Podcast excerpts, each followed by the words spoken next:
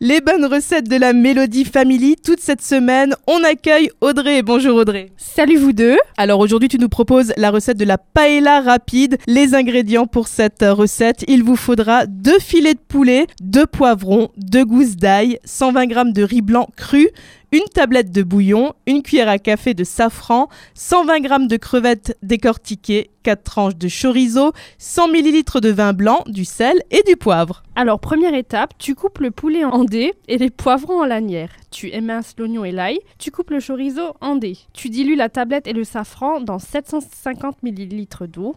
Tu chauffes une cuillère à café d'huile dans un wok et tu cuis les crevettes 3 minutes de chaque côté. Tu ajoutes 2 cuillères à café d'huile dans le wok et tu fais revenir les oignons, l'ail et, les poivrons.